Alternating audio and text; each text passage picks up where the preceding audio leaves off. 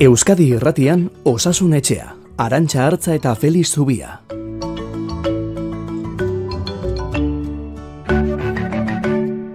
Ezin dut ikusi atzetik datorrena Bizkarretik igotzen zaizki Lastanak ta estenak zapatiek distira Korrikarik ez Etor daitezela nire Inozoaren hitzak Etor daitezela nire bia Inozoaren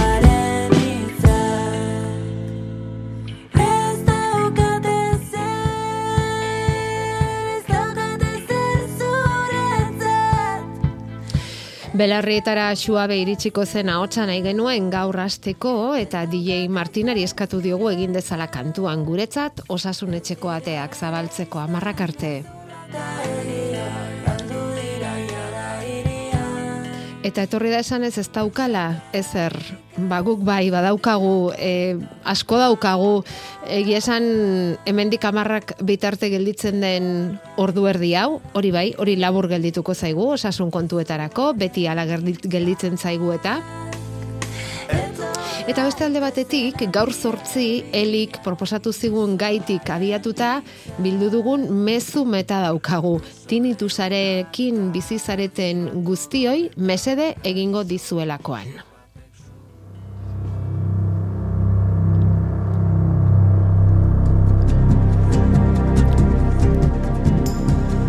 Osasunetxea abildua eitb.eus. Eta erantzun diguelik, aurreko asteko hemengo azalpenen ondoren, erantzuna lagungarria izan dela beretzat eta eskerrak eman dizkigu. Egin diotela audiometria eta erakutsi duela galera txiki bat daukala eskumako aldean, frekuentziarik zorrotzenetan. Eta medikoaren arabera, bueno, ba hori normala dela bere adinarekin. Botika eman diote, eta esaten du, ea zortea dudan loterian eta antzekoetan orain arte ez dut izan eta egun batean hitzartu eta ara hogeita lau orduko laguna desagertu den. Gaur ez da izango. Tinnitusaren inguruan aritu ginen bai, elik bere kasua mm, aurkeztu eta gero, eta ondoren hainbat mezu jaso ditugu, aurreko igandean denak ezin izan genituen eman, eta, bueno, gaur ere ez, eh? baina laburpen bat behintzat egingo dugu, lehen esan dugun bezala, tinnitusarekin bizizareten hoi mesede egingo dizuelakoan. Batek dionik, akufeno soinua izan nuen orain dela urte batzuk. Proba guztiak egin zizkidaten, bertigoarenak barne eta ez zidaten ezer aurkitu. Horrekin bizitzen ikasi beharko nuela esan zidaten, baina kasualidadez, Durangon topatu nuen fisio bat horratzak erabilita soinu nekagarri ura kentzen duena. Nire kasuan balio izan zuen, zizta dark, eta esaten du, bakarren batek nahi izan ezkero bere telefonoa emateko pres dagoela. Jende askok dugu soinu hori dio beste batek. Ez agobiatu, haseran itolarria ematen du baina gero, ohitu egiten zara. Eskape musika taldeko famatu, abeslari famatuak ere tinitusa badu dio beste batek. Eta tinitus handi batekin bukatu duain zuzen ere soinu fuerten ondorio zomen. Egia da, jakin dugu musikari asko komen dutela tinitusa, musika ozen entzutearen ondorioz, aurikularrak erabiltzaren ondorioz, Feliz Zubiak aurreko astean aipatu zigun bezala. Egun hon, Feliz, zer modu zaude? Egun on, ondo? Ondo belarriak ere ez da? Bai, bai, bai, bai. Horrere, bueno, asterako, asterako, ezer moduz behobia. Ongi joan zen? Bai, bueno, lande xente izan zen, eh? E, egia da pixka bat, e, berezi edo izan zela, ze amabit erdik ordu bat artean edo sola den, Bai. eta gero azkeneko kolpe horretan desente izan ziren, batzuk larri ere bai, Ja. zorionez denak ondo erten direnak, baina Hmm. eta bukaera horretan bai nik uste beroa pilatu zela, eguerdirako asko berotu zuela, Bai. eta tarte horretan pilatu zela, baina bueno, ba, egin genuen hori ere, eta bentsat e, izan ziren kasu larri batzuk, ba horiek ere bentsat konpondu ziren. Bai. Bueno, eta bai, ospitaleratu beharrak ere bai izan ziren, jakin genuen horren berri, baina bueno, honik eh, gehienak behintzat ongi eta eta pasa da beste beste edizio bat ere. Bueno, eta esatera nindoan zen, e, Felix, zarataren kontu hori ere mm, Bueno, ba, erlatiboa dela, ez da? Ze denok ere zarata eta soinua ez dugula berdin-berdin perzibitzen, ez? Zuretzako oso altua dena niretzat izan daiteke ez horren beste, edo niretzat oso basua dena zuretzat altu, diferente ardezakegu soinua ere, ez da? Bai, baina, bueno, norberak nabaritu dezake altuago edo txikixago edo erabatera edo estera, hori norberaren irudipena da, hori egia da, ba, pertsona bakoitzak ezberdin eramaten duela, baina belarriarentzat kaltegarri izan litezke bestelako kontuak ere, edo izan litezke bestelako gauzak ere. Eta langa bat jarri liteke ez, dezibeliotan neurtua. Bai, Eta bai. larogei dezibeliotik gora sortzen den edozein soinuk, Bai. belarriari kaltera egiten dio. Vale. Eta belarriak gogoratzen badu gogor sortzi izaten genuen entzumenaren eta orekaren e, organua dela, Bai. eta kalte horrek sortu detzake entzumen galerak, tinnitusak eta bertigoak. Eta denok ulertzeko moduan, larogei dezibelio non jarriko genuke, zerk sortzen ditu, ze ze zaharatako sortzen du larogei dezibelioko soinu bat? Bueno, elkarrezketa oso altu bat litzateke, Hmm. e, pentsatzen da adibidez e, autobide baten onduan bizi denak e, gainditzen duela, egun dezibelio inguruko zarata balitzatekela, kamioi bat pasaran, Vale. E, Mhm. hau da, lehenetzen onta zein beste hitz egiten, eta kutsadura akustikoaz hitz egiten, Hmm. orain bai, e, lantokitan, ba, izan litezke makinak, e, izan liteke taberna bateko langilea, izan liteke bestelako soinua jasan behar dituenak, e, kazetariak eta teknikariak eta bai irratian ere, baina gero geure kaxa ere bilatzen ditugu batzutan, ez? Bai, eta e, be- beste multzo bat aipatzen da gazteak, ez da? E, Aurikularretan, aurikularren bidez musika entzuten dutenak, ohitura handiz, gazteak eta ez hain, gazteak ere, baina, bueno, bai, gazteek ikusten ditugu, ez? Gazteak kalean pasioan eta aurikularra jantzita askotan, eta gero, ba, gazten entretenimendurako dauden areto hoiek, ez? Bueno, dira tabernak eta diskotekak eta horrelakoetan ere, ez dela askotan sobera zaintzen soinuaren maila hori, ez da? Hori da eta zendu beharreko zerbait litzateke, ez? E, pentsa maila nun jarri dugun, ez? Elkarrezketa altu bat autobide baten ondoan, ez? Bai. E, gainontzeko tokitan. Bai. Eta zer esanik ez, borrelako dantzaleku eta bar, baina Mm. nik, e, jende asko ikusten dut kalean aurikularra jantzita di joana, Bai. eta ez dakizu benetan zenbatera gainoko volumena izango duten, ez? Baina ez da, e, ez da zaila langa hori gainditzea eta be- belarria pixkana kaltetzen joatea, ez? Mhm. Bueno, ba, mm, ba beste, beste gira bat, eh? belarriko soinu hori, eh, elik bere kasua saldu zigun, eta horren ondotik ba, ikusi zema mezu jaso ditugun hau azkenean sarean egiten dugun, eh? elkarrekin lotuta sarean egiten dugun saioa baita, eta mezu horiek ere aireratu nahi genituen gaur. Gure WhatsAppa 6 sortzi sortzi 666 000.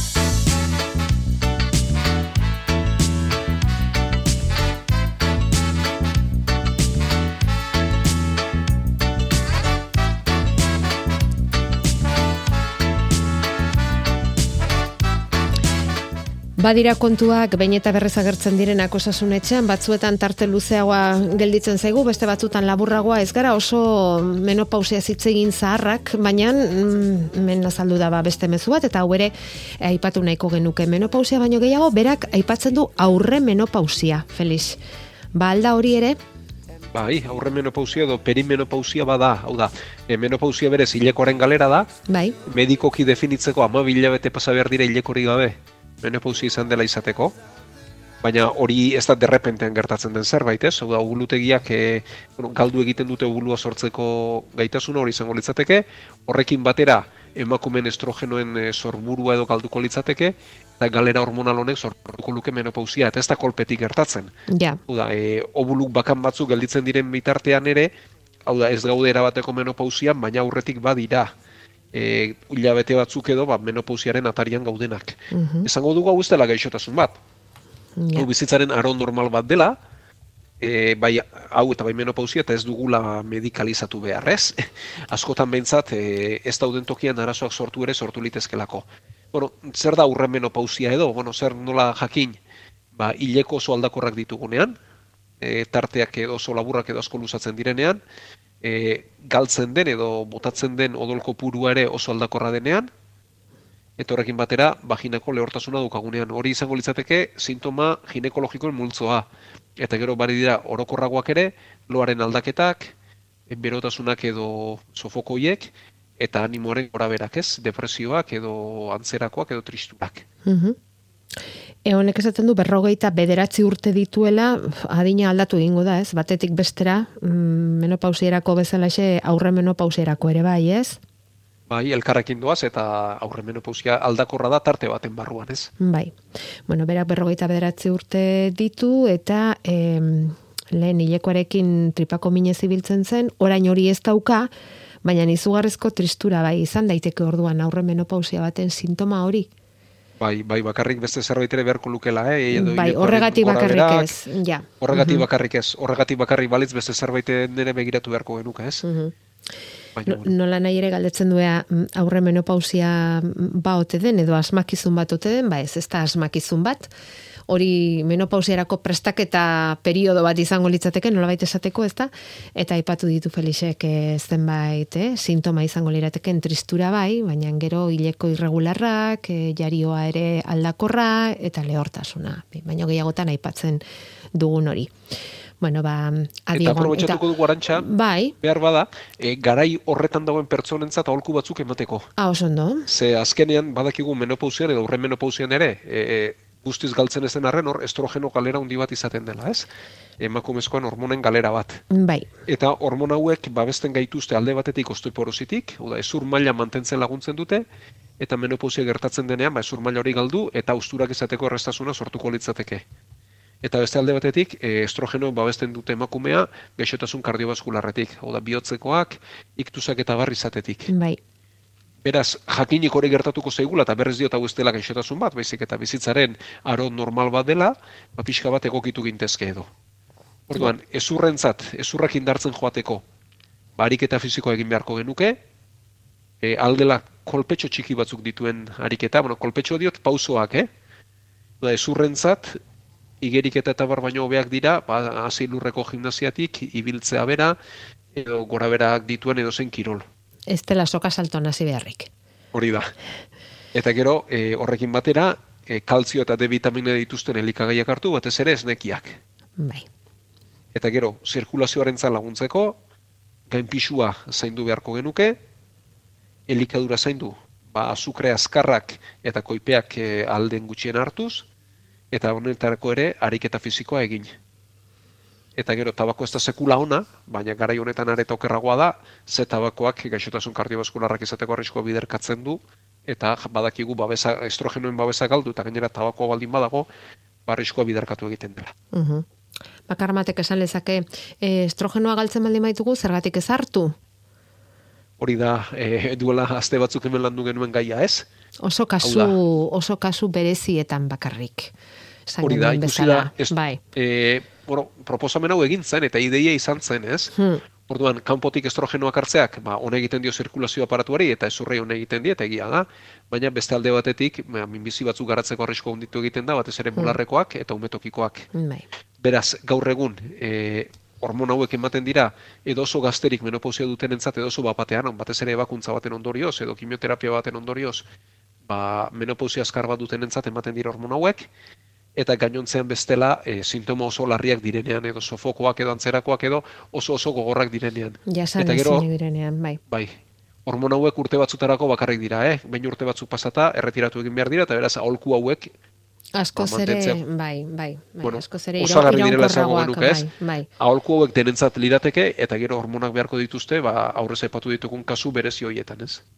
E, gainpisu esan duzu dela, bueno, ara, zaindu beharreko zerbait, ezta? E, aurre menopausian eta menopausian. E, badago joera bat e, menopausian diren emakumezkoak gizentzekoa, ezta? Edo edo ez dauka Bueno, lotura zuzenik. Ez du lotura zuzenik. Ez da da gorputzean aldaketa bat ematen?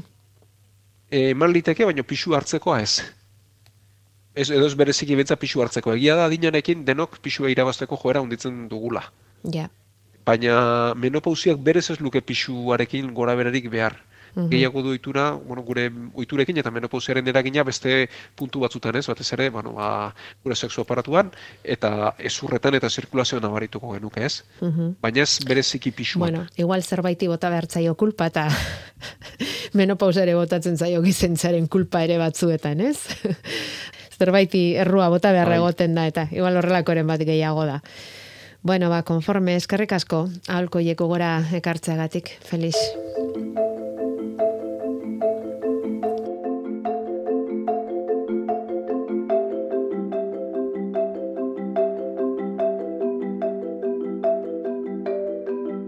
Mezuak grabatzeko bederatzi lau iru 0 bat bibi bost 0, hogeita laborduz martxan. martxan. Hogeita lau orduz egunero. Irureun eta irurogeita bost egunetan naiz eta osasunetxea bakarrik aurkituko duzuen eta bueno, uinetan behintzat, igandetan bederatzi terdietatik amarretara. Bestela, uinetatik sarera saltu egiten du eta nahi eran hortxe topatuko duzue.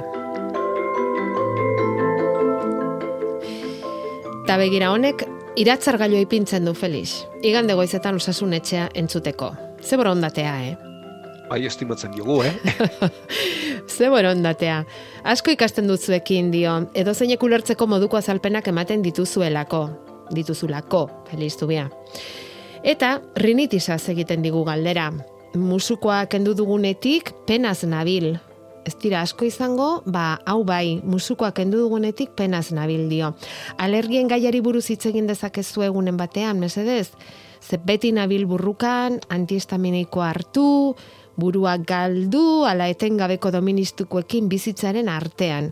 Gustatuko litzaiake jakitea ze berri dagoen alergien inguruan. Mariak egiten digu galdera, eta baita guk plazerez hartu ere, zegia da alergiak e, aspaldi honetan, musukoa ez bezala, pixka bat e, atzendua dauzkagula, eta kaso handirik ez diegula egin, beste hainbat eta hainbat gairi bezala xe, pandemia tarteko izan dugunetik, Felix. Bai, eta egia da, e, eta nik hau banekien, edo bentsat e, jende desentek aipatu zidalako, Ah, bai. ba, musukoaren derrigortasunak hone egin ziela. Alergiekin arazoak Bai, izaten dituztenei, bai, eh? Eta errinitizak dituztenei. Zein dute Bueno. babestu, ez? Hori da, azkenean, e, Hmm. bai, hor sudurrera iristen diren gaiak murriztu egiten dira, eta sintomaldetik oso ondo zeuden. Ja, Bueno, ja. E, gozen pixka bat berritzera. Bai. E, errin, errinitiza bere sudurraren handitua da. Oda, sudurraren e, barruko mukosa azala puztu egiten da, eta horren sudurritxi sentsazioa sortzen du, doministiku, Bai. eta askurarekin batera. Eta nagusiki bi jatorri izan ditezke, bueno, izan liteke urte sasoi honetan hainbeste ditugun katarroak ere, baina horiek iragankorrak dira, baina gainontzean bestela e, bi jatorri handi dituzte. Batetik alergia, hau da, kanpotik datorren gai bati sortzen zaion erantzun desegokia. Eta denak alergiaren tartean sartzen baditugu ere, hau da, alergia benetan erantzun immunologiko desegoki eta modu batekoa da.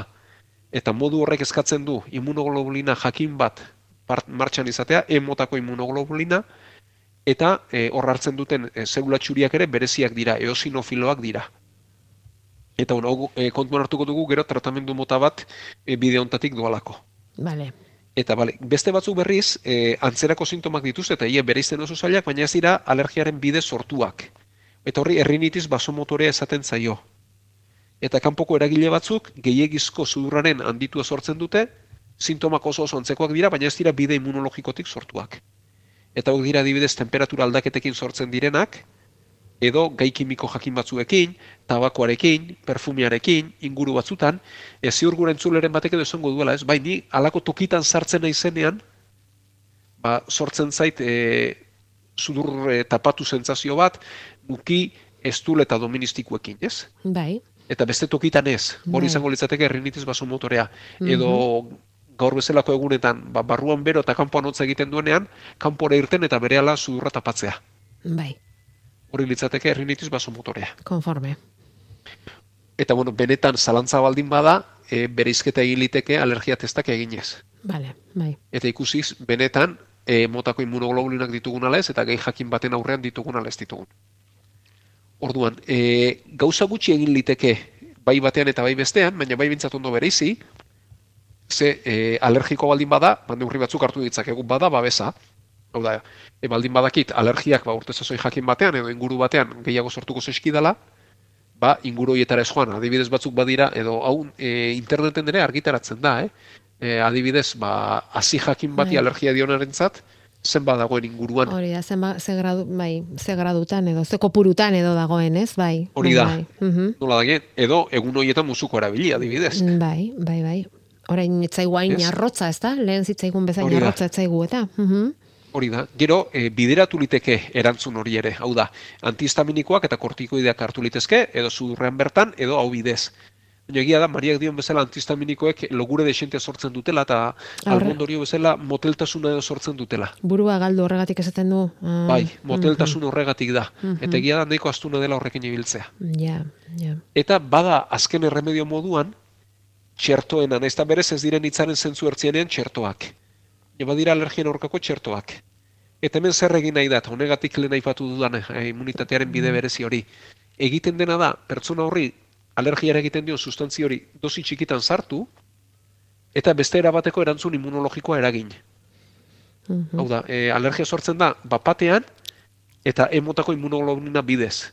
Baina pertsona horri dosi txikitan ematen baldin bazaio gai kimiko hori, eragiten zaio beste mota bateko erantzun immunologiko bat alergiarik ez duena. Eta gero, bizitza errealean, ba, gai horrekin e, topo egiten duenean, ez du emotako immunoglobulinarik sortuko. Ja. Ez zi bezala emaitza- egiten da, ez, gorputza. Mhm. Hori da, hori da. Entrenatu. Eta emaitza nahiko Mhm. onak dira, Mhm. eta hauentza gomendatu genezake. Vale. Bueno, ba... Eta gero, errinitis basomotore bat baldin bada berriz, oraindik ere zailagoa da. Ze hor, eragilea topatzen saiatu beharko genuke, eta hortatik babestu. Edo temperatura aldaketa den, edo bestelako gai kimiko horren baden, edo zer daukagun. Hori ja zailagoa da, ezta? Bai, eta gero momentuan e, daukagun ba, sudurritxi eta doministikoien aurrean hartu liteke botikaren bat. Baina babesa beste bide batetik bilatu beharko genuke. Eta berizketa hau garrantzitsua da, ze basomotorea baldin bada aurreko esandako e, txertoek eta barrez dute balio. Ez dute bat ere balio. Mhm. Ez? Bueno, ba, lehendabiz ikusi beharko luke bietatik zein duen, ez? Eta baina itxura dauka honek e, basomotorea ez Bai, aztertua duela, eh? izatearena, ez? Bai, bai. Bai. bai, Arritzen bai. da urte sasoi honetan galdetzea. Ze urte sasoi honetan basomotoreak gehiago ditugu alergikoa, baino alergiko Ja, batez ere ja. udaberriko ditugu. Ja, udaberri garaian izaten dira batez ere, ez? Bai. Eh, Bueno, batzu badira alergia kroniko dituztenak ere, eh? Mhm. Adibidez hautzetakoak aroari edo Bai, bestelakoei. bai, bai, bai. Bueno, ba, espero ezagun Mariari argibide hauek baliagarri izatea eta ba ulertzea beti egiten duen bezala. Eta estimatzen dizugu Maria igandero iratzargailuarekin esnatzea osasun etxea entzuteko.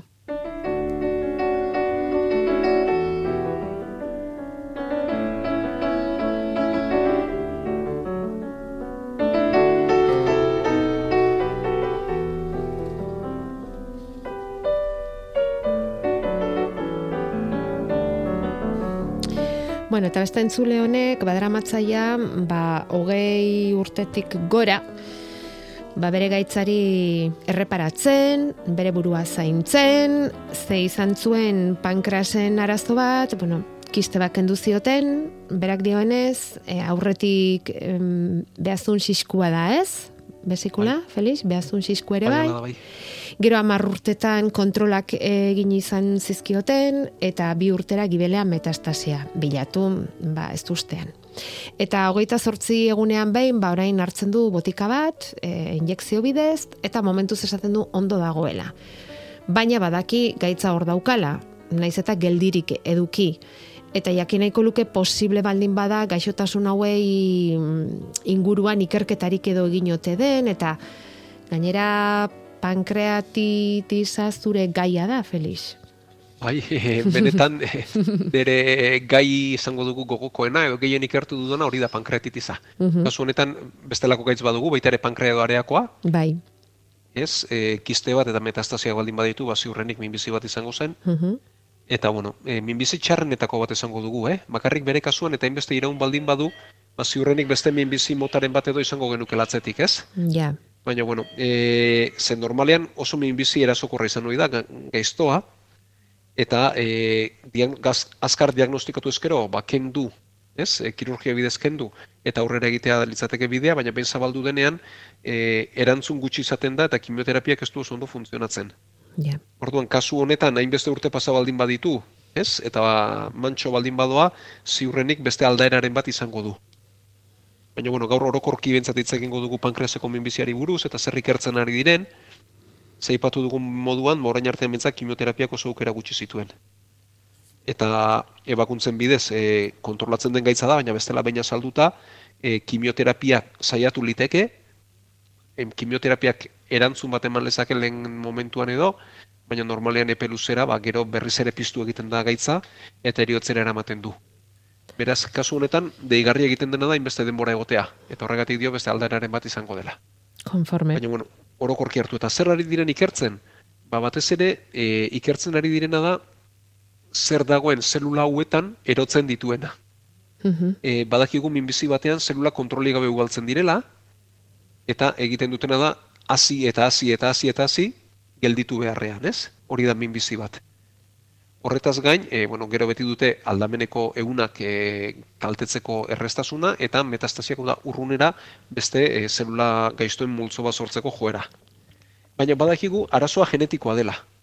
Ez, minbizia bat eragiten duena akatz genetiko badena. Eta egin dutena eta egiten ari direna munduko toki askotan dira azpitaldeak egin. Oda, badakigu akatz genetiko askok sortzen dutela minbizi hau. Eta egiten ari direna da familiak egin.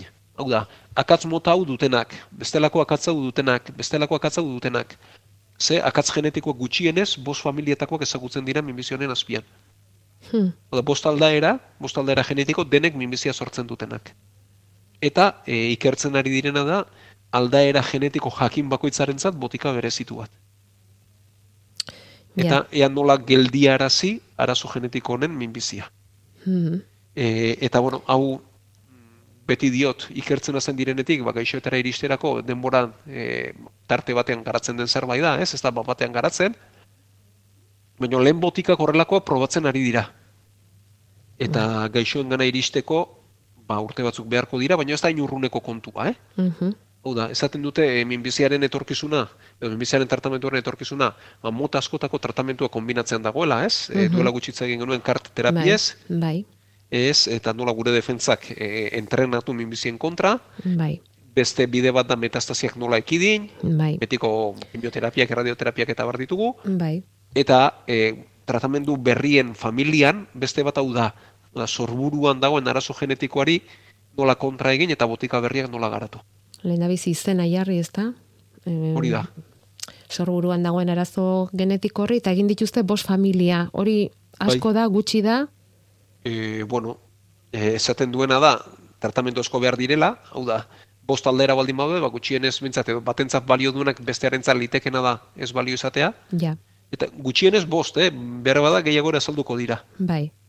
Hortara bueno, ba- nindoan, hortara nindoan, Bai. ez? Ba, hor izan daitezkela mm, familia asko sortzea eta hoientzako guztientzako tratamentuak eta luze joko lukela horrek, baina bueno, behin epein mm, esan dezakegun ezaguera hori baldin badago, ba zerbait bada, ez? Bai, eta mm, laborategiko ezagueratik, zenbait pazienteren gana ere iritsi dela esan genezake. Bueno, pauso hori ere emana dago. Emana dago. Bai. Bakarrik, ba, beti bezala aipatu izan dugu, botika berri bat garatzen hasten denean, Mhm. lehenik eta behin ikusi beharra da, e, ziurra dela, eta botika berak ez duela kalte gehiago sortzen gaitza baino, ez hauek ziu- e, ziurtasun Bai. faseak dira, bat eta Bai. bi faseak dira, Bai. eta gero behin hori ikusita eta ziurrak direla ikusita, botika horiek probatzen dira, emaitza klinikoak neurtzeko hiru eta laugarren faseak. Bai. Eta honek urteak eramaten ditu prozesu honek, eta momentuz, ba, bat eta bigarren fasean dabiltza. Bueno, Felix, bukatu beharrean gara, hasieran esan dugu ordu erdia seguru labur geldituko zaigula, eta alaxe gelditu zaigu, badaukagu hemen belaunean eh, zaztadak dituen beste entzule bat ere galdezka, ba, datorren astean erantzun beharko diogu. Bai. Eh, gaurko- Hori ere galdera klasikoetakoen multzon sartu beharko genuke, Bai, zaztadak belaunaren. zaiguna, Bai, eta bueno, ba, guzti, posik landuko dugu. bai, hoixe. Baina datorren astean, ondo iruditzen baldin bazaizu. Igandea ondo pasa, eta gaur zortzira arte. Ba, berdin denoit, eskerrik asko, horrezateagatik.